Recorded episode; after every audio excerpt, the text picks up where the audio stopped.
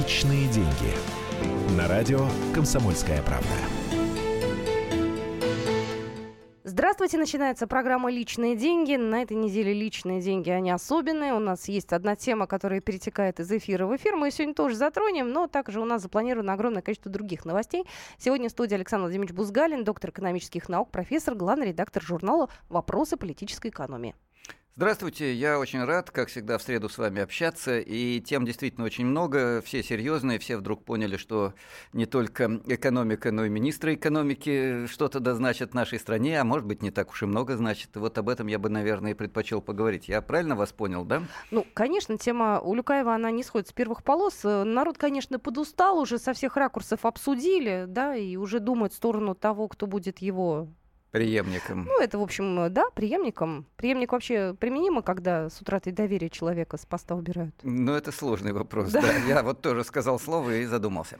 Давайте мы уйдем, может быть, от этой конкретной темы. Единственное, что я хотел бы сказать так по-профессорски прямо, да, что, на мой взгляд, вопрос не в том, дали кому-то мешок с двумя миллионами долларов или не дали кому-то мешок с двумя миллионами долларов.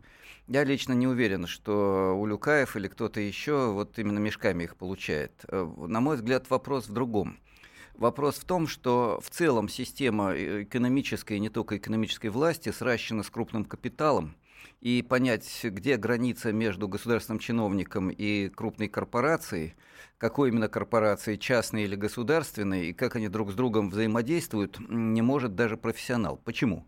Потому что это примерно один и тот же круг. Я бы сказал, что это круг такой государственно-олигархической номенклатуры. Вот я позволю себе такой профессорский термин. У нас когда-то в советские времена говорили, э, страной правит государственно-партийная или партийно-государственная номенклатура, вот высший слой бюрократии. А у нас сейчас государственно-олигархическая номенклатура, которая живет в одном сказать, таком кругу, это один и тот же, э, я не знаю, я расскажу советский анекдот. Э, Давайте. Молодые радиослушатели, наверное, не поймут, но тогда были такие авоськи, знаете, вот такие плетеные сумки вместо пластиковых пакетов из ниточек.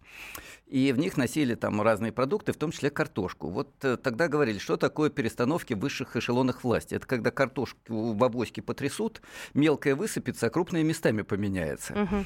Вот, э, к сожалению, у нас вот это перетрясание картошки, когда крупные меняются местами, местами, но особенно никуда не исчезает. Давайте посмотрим вообще на круг людей, которые движутся между администрацией президента, правительством, Государственной Думой, губернаторскими постами. Ну, в крайнем случае, в самом-самом страшном случае, по, постом посла в какой-нибудь стране Гванделупе, да? Вот это примерно один и тот же круг людей, то, что называется номенклатурой, относительно замкнутый социальный слой. Это нормально или это не это очень э, правильно? нормально для системы отношений э, такого бюрократического капитализма. Вот в этом строе, к сожалению, как в бюрократическом социализме, так и в бюрократическом капитализме, власть основная принадлежит вот этому кругу людей, а все остальные в качестве таких, я бы сказал, э, добрых э, граждан, которые любят доброго царя, угу. и правильно голосуют на выборах, либо не голосуют вообще, чтобы не мешались. Э, это неправильно по большому счету, по гамбургскому счету, это совсем неправильно. И мы не случайно зацепились за вот этот пример с Улюкаевым. До этого был пример, когда посадили одного олигарха много-много лет назад, и все уже забыли. Да? До этого был пример с Министерством обороны, когда кого-то из этого министерства сказать, собрались сажать и долго-долго не могли посадить, а министра куда-то убрали. Сказать, непонятно куда, но потом дали опять довольно приличную должность. Э, были ситуации с губернаторами, я но напомню. нас в этом году да. парочку-то посадили. Ну да, вот. Э, Есть. Ну, понимаете, вопрос даже не в том, что кого-то посадили. Я еще одну притчу расскажу расскажу. Она из романа, который я читал в подростковом возрасте, но он мне запал в душу. Я даже автор запомнил. Клыч Кулыев. Э, в советские времена авторы из Средней Азии писали великолепные романы, они работали дворниками. Да? Э, и в этом романе выведен такой герой, я не помню, то ли мир, то ли шах какого-то древнего царства. И у него мудрые визири, а также очень странный ученый, который все время задает ему вопросы. Вот этот ученый его спрашивает, скажите, о мудрый из мудрейших и так далее, я не смогу повторить все титулы, «Э, почему вы собираете письма от народа, э, которые обвиняют некоторых ваших подданных, которые управляют там областями или ведут какие-то дела, в том, что они берут взятки, в том, что они себя сказать, э, неправильно ведут, не всегда выполняют ваши решения и так далее. Вы же все равно сами решаете, кого посадить, кого не посадить, э, кого казнить, кого помиловать. Он говорит, понимаете, вот мудрый, ну, понимаешь ты, мой мудрый визирь, что настоящий очень мудрый правитель делает так. Он никогда самовольно ничего не решает. Просто в нужный момент он выбирает из э, архива нужное письмо от народа и говорит, это народ потребовал вот этого, сказать, убрать, а вот этого посадить, да, э, и тем самым э, он просто реализует волю народа. А если он считает, что этого не нужно, посадить, убрать и так далее, он волю народа не реализует. Если кого-то надо возвысить, он находит соответствующее письмо, где кто-то похвалил или просит кого-то написать соответствующее письмо. А компромат есть на каждого, я Ну поняла. да, и в результате получается все то, что нужно. Вот в этом проблема. Проблема в том, что есть вот эта власть государственно олигархической, капиталистической, я бы сказал, даже жестче номенклатуры. И э, как ее не переставляй, как не перетрясай эту крупную картошку в этой авоське, если говорить старомодным языком, ситуация меняется мало. А о том, как менять ситуацию всерьез, мы как-то поговорим, но это не новостной повод будет. Да? Это такой серьезный разговор. Если наши радиослушатели захотят, то можем это сделать прямо сегодня в эфире. Я вообще предпочел бы поговорить, наверное, о том, что такое Министерство экономики, кому оно нужно, для чего оно нужно и, И что чем оно отличается, делает. извините, Министерство экономики от Министерства экономического развития? Э, Нет, это одно Слава- и то же А, министерство. одно и то же, Да, это его хорошо. просто переименовывали несколько раз Всё туда-сюда. понятно. А Вы меня сейчас чего? запутаете, я сам задумываюсь. Кто эти люди, да? Да. 8 800 200 ровно 9702. Вы можете тоже принимать участие в нашем разговоре. Только мы поздоровались, нам тут же начали присылать э, такие достаточно грозные сообщения, там, кого нужно расстрелять. Да, и, в общем... Понимаете, э, вот э, очень часто говорят, для борьбы с коррупцией нужно расстрелять на стадионе, как в Китае, несколько крупных чиновников, А или как где-нибудь в Юго-Восточной Азии э, брата президента куда-нибудь посадить или еще что-нибудь страшное сделать. Э, Дело, я еще раз подчеркну, не в этом. И репрессиями делу не поможешь, как ни странно, потому что обычно начинают расстреливать не тех, кто по-настоящему виноват, а тех, кто попал под руку, или тех, кого удобно расстрелять для того, чтобы создать хороший пиар-эффект. Э, Особенно перед выборами это очень полезно делать, да, так сказать, показательно кого-нибудь посадить накануне каких-нибудь выборов.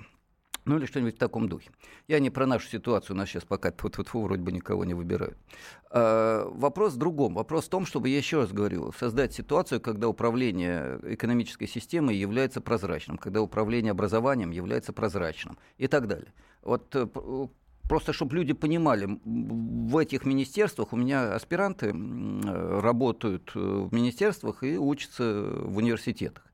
И они рассказывают, как они безумно заняты, работают по 12 часов в сутки, э, перебирая какие-то тонны информационных э, материалов. Я тонны так образно говорю, да, Мгм. естественно, их надо в гигабайтах каких-нибудь, наверное, мерить, все-таки, а не в тоннах.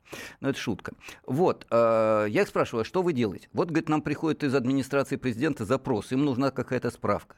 Мы связываемся с регионами. Регионы, значит, там ищут эту информацию. Потом их посылают из региональных министерств в наше министерство. В нашем министерстве мы согласуем с разными отделами. Подключаем специалистов. Специалисты долго работают, в конце концов подготовят пятистраничную справку, которую представят в администрацию на самый высший уровень. Вот, э, Ну, это тяжелая работа. Это тяжелая работа. Для этого но- надо было учиться сколько в ВУЗе, да? Э, Ну, 16 лет э, со школы. Дело не в этом. Нет, действительно, работа может быть тяжелой, но э, вообще-то эта информация, э, то есть эта работа делается по-другому. Просто все, что не является государственной тайной, выкладывается в интернет, начиная от прохождения жалобы бабушки Ивановой, которой не понравилось, как какой-то местный чиновник что-то сделал, да, и заканчивая общегосударственными документами. У нас большая часть документов государственной тайной не является. Вот посмотрите, как они движутся, куда движутся, что происходит, чтобы каждый гражданин мог зайти на сайт министерства и посмотреть, чем кто живет, как- что куда кто пишет. Прозрачность. И вот эта прозрачность э, поставит вопрос, а что делают министерства? И я бы вот предпочел, если у нас сейчас перерыв, я правильно Да, у понимаю, нас да? э, меньше минуты осталось, потом мы вернемся. Да, вот давайте мы зададим вопрос радиослушателям. Как вы думаете, что должны делать экономические министерства? Да, вот такой взгляд снизу. Вот если бы министром то ли экономики, то ли финансов были вы, что бы вы сделали в нашей стране? А я попробую рассказать, что бы сделал я, сказать, э, профессор Бузгалин, если бы мне дали такую возможность. Кстати, уже известно, кто будет, э, кто является временно исполняющим обязанности министра экономического развития, Евгений Иванович Елен. Думаю, что про нее тоже можно будет пару слов сказать. До этого был Герман Греф, Эльвира Набиулина, в общем, уважаемые люди, имена которых известны. Вот, ну, равно как и имя Алексея Улюкаева теперь. Вот, э, кто это такой, э, Евгений Елен, об этом тоже будет после небольшой паузы. Я напоминаю, что вы можете нам позвонить в эфир. Номер нашего эфирного телефона 8 800 200 ровно 9702. Вы можете написать сообщение в WhatsApp 8 967 200 ровно 9702. Уже звонки, пошли сообщения. После небольшой паузы всех пустим в эфир. Будьте с нами. Личные деньги.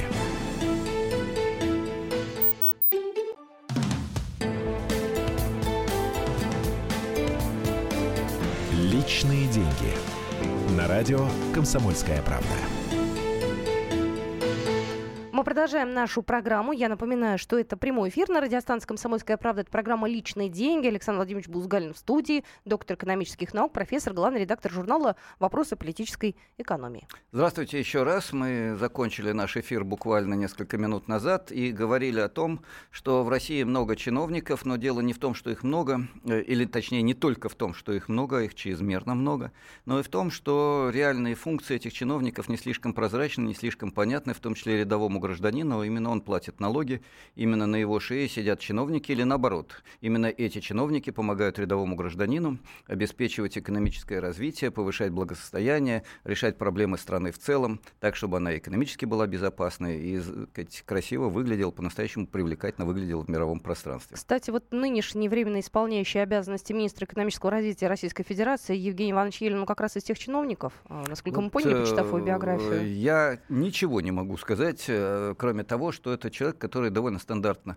двигался от коммерческих структур к государственным структурам, занимая все более и более высокие посты, что, в общем, довольно типично для такого рода э, людей. Поэтому давайте здесь поставим многоточие. Да, это фигура Я временная. бы, да, пока. не думал. Хотя иногда, вы знаете, бывает так. Э, я вспоминаю Грибоедова, не знаю, насколько сейчас учат наизусть в средней школе нынешняя молодежь классику, но там была замечательная строчка. При мне молчален лишь не свой, и то за тем, что деловой. Речь шла о том, что сказать, у э, столоначальников, всяческих больших чиновников Российской империи, э, вокруг были детки всякие разные, э, родственники. Но иногда надо было сажать каких-то тех чиновников, которые что-то делают.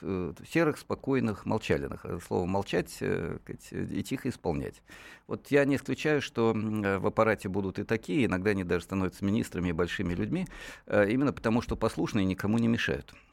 Э, но э, вот сейчас я бы вернулся все-таки к функциям Министерства экономики. Или уже звонки? У нас звонки, конечно же, мы задали ну, вопрос, хорошо. вы задали да, вопрос. я задал да. вопрос. Давайте, сначала вы что должны делать министерство, а потом я что должны делать министерство. Знаете, ведь люди смотрят, и говорят, да, да что там понабрали, пообъявили. Вот если бы меня взяли, вот если бы вас взяли. А, Давайте. Кстати, в офис Роснана пришли с обыском. Вот какая пришла только что новость. 8 800 200 ровно 9702. Здравствуйте. Э, Здравствуйте. Говорите, пожалуйста. А, Руслан, да. Я бы хотел сперва немножко насчет взяточество немножко, буквально секунду оторвать вас от темы. А, я вот такого мнения, что это не борьба с коррупцией, просто вот как бы ремарочка такая. Если есть квартира и в ней тараканы, если по одному ловить, это бесполезная штука. Если морить, тоже как бы можно решить проблему, но временно. Мне кажется, нужно просто удалить от пищи, чтобы они не были в доступе этого всего. И коррупция пройдет. Кстати, это как бы есть вот в примеры Грузии там и многих других стран. Спасибо. Теперь, э, Это а очень правильная насчет... мысль, на самом деле, только в рамках одной парадигмы, когда рынок должен решать все. А вот мы с вами как-то уже говорили, что в России невидимая рука рынка указывает не в ту сторону.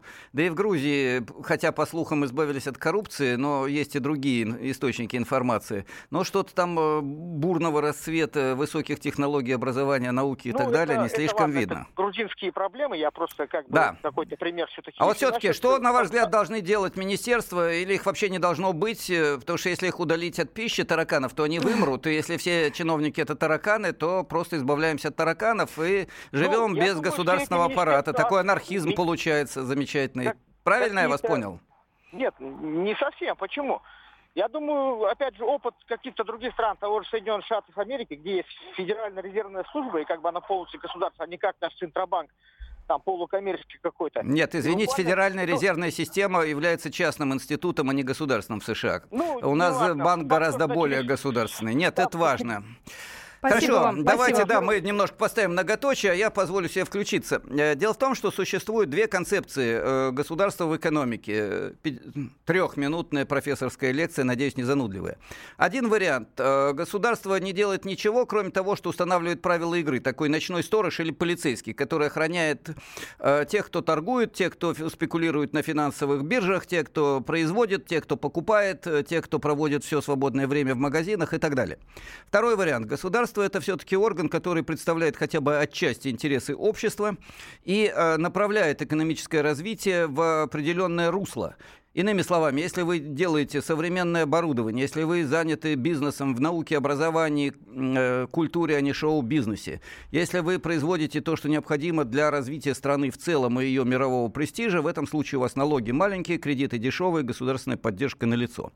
В случае, если вы занимаетесь посредничеством, спекуляцией, вырубкой леса и исключительно торговым, э, торгуете сырьем, в этом случае у вас налоги высокие, кредиты э, коммерческие, государство вас оставляет в свободном плавании. Ну и государство плюс к этому определенную часть денег со сверхбогатого слоя населения, которые не хотели потратить на яхты, сказать, э, изымает через прогрессивный подоходный налог и тратит эти деньги на то, чтобы обеспечить бесплатное образование, здравоохранение и так далее для сказать, беднейших слоев населения. Вот это две разных концепции государства. Одна модель, э, говорят в США, но на самом деле в США очень много что делается, особенно, кстати, при Обаме много что делалось государством, такая была социал-демократическая хотя бы немножко модель. Другая модель это скандинавская или австрийская, или в значительной степени китайская. Я специально беру самые разные страны, да, так сказать, не только Европу. Вот как вы думаете, а что России нужно? И не надо ли нам вообще хотя бы немножко ввести элементы планирования, так чтобы на пять лет знали, вот здесь у нас приоритеты. Как это было в вот советское время? Нет, не так, как Нет? это было в советское время, а так как это есть в современном полу капиталистическом Китае, так как это есть э, сегодня в полукапиталистической Финляндии, так как это было во Франции, Германии, Южной Корее, когда они делали модернизационный рывок к промышленной э, развитой стране в э, середине 20 века, второй половине 20 века. Только часть экономики, но достаточно сильно стимулируется при помощи косвенных методов в рамках целей, которые мы определили для себя. Мы считаем, вот это нужно делать, и пять лет мы будем именно это делать. Но это вот такой был монолог. Да, сейчас еще звонки, а сначала маленький комментарий про тараканов.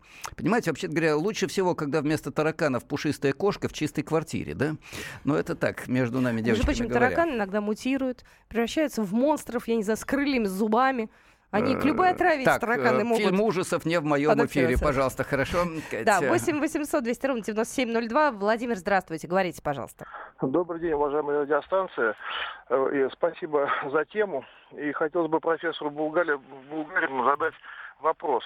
Вот смотрите, вам, наверное, конечно, известен закон Паркинсона, который еще в 50-х годах был открыт по поводу наших чиновников. Ну, не наших, а вообще чиновников, что чиновник никогда не плодит себе э, конкурентов, а только э, себе подчиненных плодит. Вот недавно исследования «Комсомольской правды» подсказали нам, что у нас в, в стране практически 100 миллионов населения так или иначе завязаны на бюджет. То есть это все бюджетники, какие-то чиновники. Второй постулат вот государства, у нас все время говорят, государство, народ, государство, это мы, и непонятно, что такое государство. Я посмотрел э, в Википедии, ска- ну, там было написано, какие функции должно выполнять государство по отношению к своим гражданам. Их там много экономические, образовательные, культурные и так далее. Ни одной функции наше государство не выполняет.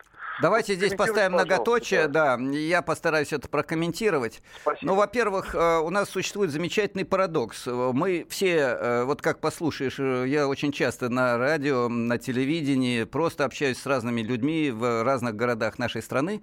Практически все говорят, не хотим платить налоги, не будем получать деньги м, кать, э, чистым, э, кать, прозрачным образом, а хотим только без нал, э, то есть только нал, потому что мы не доверяем государству. Но когда надо голосовать, все голосуют за партию власти и за одного единственного кандидата в президента, который реально может победить.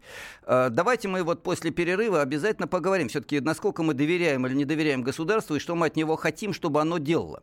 Вот критиковать и ругать – это здорово. А насколько вы, уважаемые граждане, мы, уважаемые граждане, способны вразумительно сказать, что мы хотим от государства за наши деньги? Э, Этот вопрос я еще раз вам адресую, а после перерыва я на него отвечу и сам тоже. Э, Просто я не знаю, сможете ли вы прокомментировать новость? Она сегодня так вот поступила, многих будоражит. В офисе российской компании, э, государственной компании Роснана проходят обыски. Э, Смогу, давайте после чем это перерыва будет? обязательно это прокомментируем, потому что э, я думаю, это некая общая логика сказать, сегодняшнего дня. Насколько это будет день завтрашний и стабильная политика, это интересный вопрос. Не пропустите, после буквально небольшой паузы, после новостей будет обязательно комментарий. Личные деньги.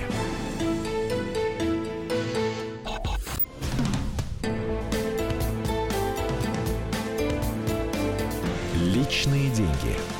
На радио «Комсомольская правда». Мы продолжаем нашу программу. Я напоминаю, это «Личные деньги». Александр Владимирович Бузгалин в студии, доктор экономических наук, профессор, главный редактор журнала э, «Вопросы политической экономии». Вот пришла новость сегодня, я ее от начала до конца зачитаю, пока еще мало информации. Сотрудники правоохранительных органов проводят обыски в офисе Роснана. А, в госкорпорации полагает, что причиной обысков могла послужить задержка строительства фармацевтического комплекса НТ «Фарма», расположенного в Ярославской области. Вот на данный момент такая информация. Мы только собрались обсуждать серьезные фундаментальные проблемы, для чего нужно государство и что оно должно делать в экономике, а тут, глядь, очередной обыск, да? Но ну, давайте, да, комментировать этот вопрос, это действительно серьезно. Э, существует два варианта. Первый. Э, так совпало, что э, задержание министра экономики, задержание еще кого-то, вот только что прошли новости, да, вице-губернатора или что-то в таком духе, бывшего, Э, обыск в Роснано и так далее, это просто совпадение по времени. Ну, так вот случилось, что это все совпало. Второй вариант. Э, начинается серьезная кампания, когда действительно крупнейшие представители государственных органов, которые замешаны в каких-то коррупционных или иных противоправных действиях. Я специально стараюсь говорить очень аккуратно, Без поскольку фамилии, я, да, да э, извините, но я не юрист, и к тому же эфир это серьезная штука. Тут скажешь что-то, а потом выяснится, что ты опять обвинил человека в уголовном преступлении голословно. Так вот, значит, э, может так получиться, что это случайные совпадения, может получиться так, что это некоторая целенаправленная государственно-политическая э, акция, которая начинается сейчас и дальше будет продолжена. Ну и, наконец, третье сказать, э, размышление, которое подспудно обсуждается в среде экономистов, экспертов, теоретиков и так далее, что это атака на праволиберальный э, крен, который был характерен для правительства Российской Федерации, но прежде всего для экономического и финансового блока.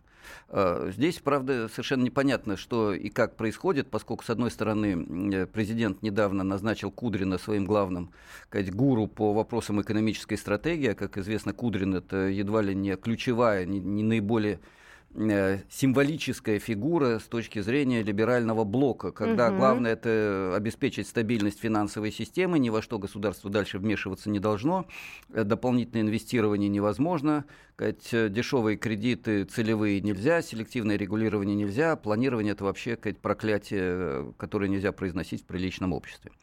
Э, вот э, кто-то считает, э, раз Улюкаев это человек из этой обоймы, это действительно так, и Министерство экономики, за небольшим исключением, когда там был Андрей Белоусов министром, угу. как правило, было в рамках вот этого либерального экономического блока. Соответственно, Роснано обычно связывают именно с этим тоже блоком, поскольку там Чубайс где-то на, за горизонтом или на горизонте, или как божественная предпосылка присутствует, ну и так далее. Э, я не уверен, э, что это кампания против либерального блока. Угу. И в любом случае вопрос не в том, кого посадить, того или другого чиновника на пост министра экономики и даже на пост министра финансов. Вопрос в том, какую социально-экономическую политику проводить. Ту же, что сейчас, или проводить какие-то серьезные изменения. Если проводить какие-то серьезные изменения, это надо обсуждать. Это надо обсуждать с людьми даже если сверху придет правильное решение, но люди будут считать, что это сказать, э, очередной бюрократический изыск или просто приказ или компанейщина, они этого не примут, потому что приходили правильные импульсы, э, инновации, модернизации, стабилизации. Из этого почти ничего не получалось, и разочарование огромное. Можно я комментарий один зачитаю? Да, что конечно. вы скажете? Видно, что Чубайсы шатать пришли. Ну, когда говорят Роснано и обыски, соответственно, первая ну, ассоциация. Вот, я сейчас говорю, да? это некое подспудное э, мычание такое, глухое людей, которые устали от явно антисоциальной экономической политики, которая проводится у нас всеми органами власти, а отнюдь не только экономическим блоком, на протяжении последних 25 лет, ну и в том числе э, в последние годы люди хотят другую экономическую и социальную политику. Нет, нутром чуют, что надо как-то по-другому. Стагнация, олигархи богатеют, бедные сказать, сохраняются, если они не увеличиваются, надо что-то другое. Сказать, престижа страны благодаря экономическим делам никакого нет. Э, есть только благодаря геополитическим или военным каким-то достижениям. Люди хотят другого. Они надеются, что если поменять символические фигуры, типа там, Чубайса, еще кого-то, что-то произойдет. Да?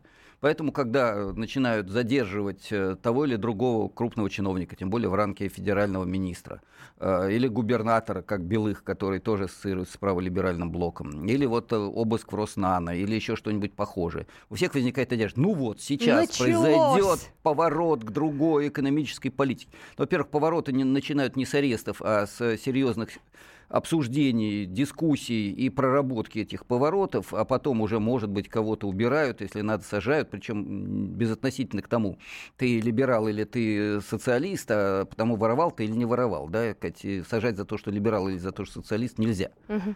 Кстати, у нас попутно задерживают еще и людей, которые протестуют против того, чтобы э, вырубили парк и поставили там церковь. Да, Кать? Ну, про это, правда, никто не говорит. Мы говорим. Мы очень вот даже говорим в программе «Московские окна». Слушайте, ну, «Московские окна» за москвичей, за обычных людей, которые ну, живут вот в этом отлично. городе. Да, я просто напомнить хотел, да, угу. что не только с министрами есть проблемы, да, да, и не только в связи с Э, Роснано или Чубайсом или еще кем-то стоит говорить о тех или других серьезных шагах.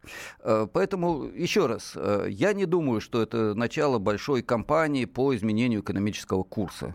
Скорее, это некоторые символические акции, которые решили провести с какой-то целью перетрясания крупной картошки в, в рамках номенклатурной вот этой, я еще раз повторю, бюрократической олигархической элиты. Сказать, элиты, которая состоит из людей, которые работают в частном бизнесе, потом приходят в министерство, то если я не ошибаюсь, исполняющие обязанности министра экономики новый именно вот такую карьеру проделал, да, или люди, которые начинают работать в министерствах, занимают там высокие посты, потом уходят какими-нибудь вице-президентами или еще кем-то в частные структуры, потому что у них осталась куча связей.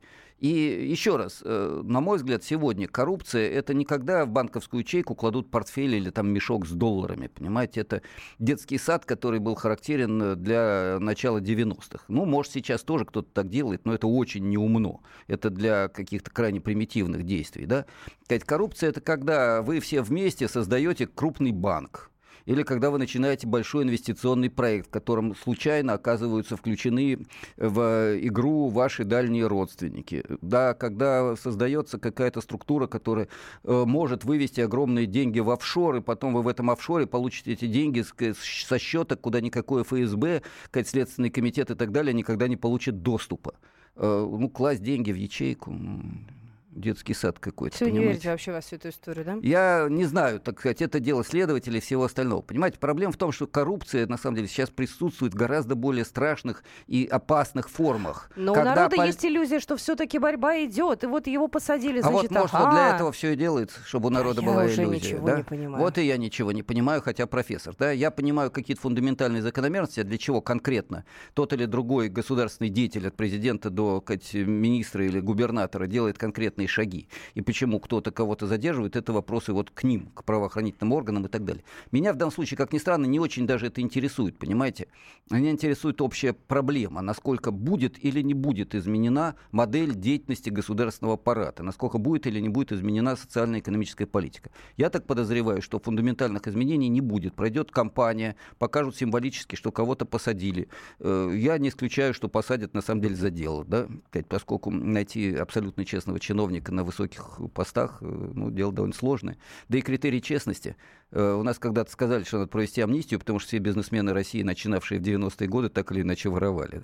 Понимаете? А приватизация, она что, честно а проходила у нас в стране? Поэтому, да, в России, понимаете, тут слово честно, нечестно, оно такое очень специфическое. И более того, как э, политэконом, вот я недаром главный редактор журнала «Вопросы политэкономии». Есть такое понятие первоначальное накопление капитала. Оно везде. В Англии, в Соединенных Штатах Америки, в России, в Российской империи, в современной России. Оно всегда ведется с применением насилия, противоправных действий, действий и так далее. Любимые наши фильмы гангстерские, американские, когда кольт пых-пых-пых, да, что это такое? Это первоначальное накопление капитала, где без кольта не обойдешься. Ну и в России что-то похожее было.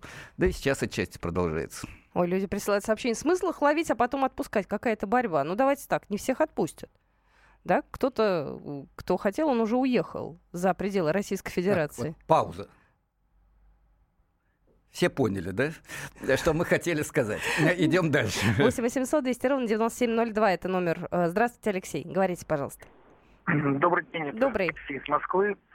Хотел бы напомнить, что после недавнего, это тоже резонансного случая с господином Бельянином из ФТС, а, на радио «Комсомольская правда» выступал один эксперт и сказал, что в достаточно разумных и ограниченных нормах коррупция является некой смазкой для экономики.